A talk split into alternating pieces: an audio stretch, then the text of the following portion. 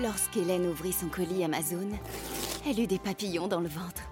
Ce double compartiment, ces huit modes de cuisson, c'était la friteuse sans huile de ses rêves, à un prix si bas qu'elle ne put résister.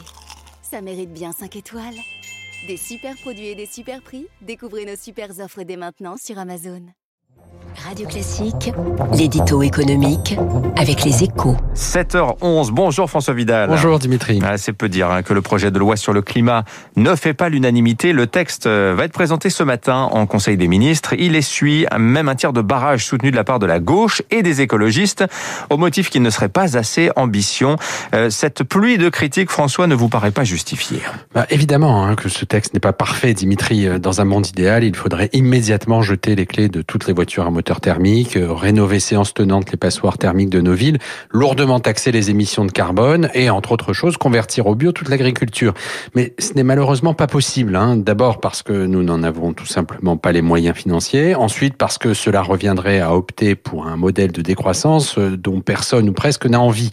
Dans ces conditions, l'écologie de compromis, euh, la réelle écologie, comme l'appelle ma consoeur des échos Cécile Cornudet, symbolisée par ce texte, est sans doute la seule voie possible. Mais Emmanuel Macron, François lui-même avait promis de reprendre sans filtre les propositions de la Convention citoyenne.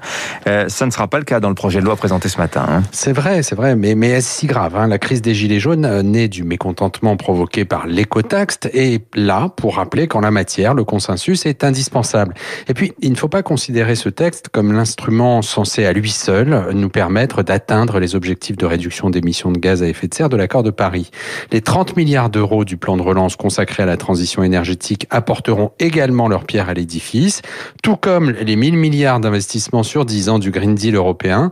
En fait, Dimitri, le projet de loi présenté ce matin n'est pas le symbole d'un coup de frein sur les ambitions écologiques, mais le début d'une accélération sans précédent. Merci François Vidal des échos. Hein. Macron abat ses cartes sur le climat. C'est justement la une de votre euh, journal Les échos ce matin.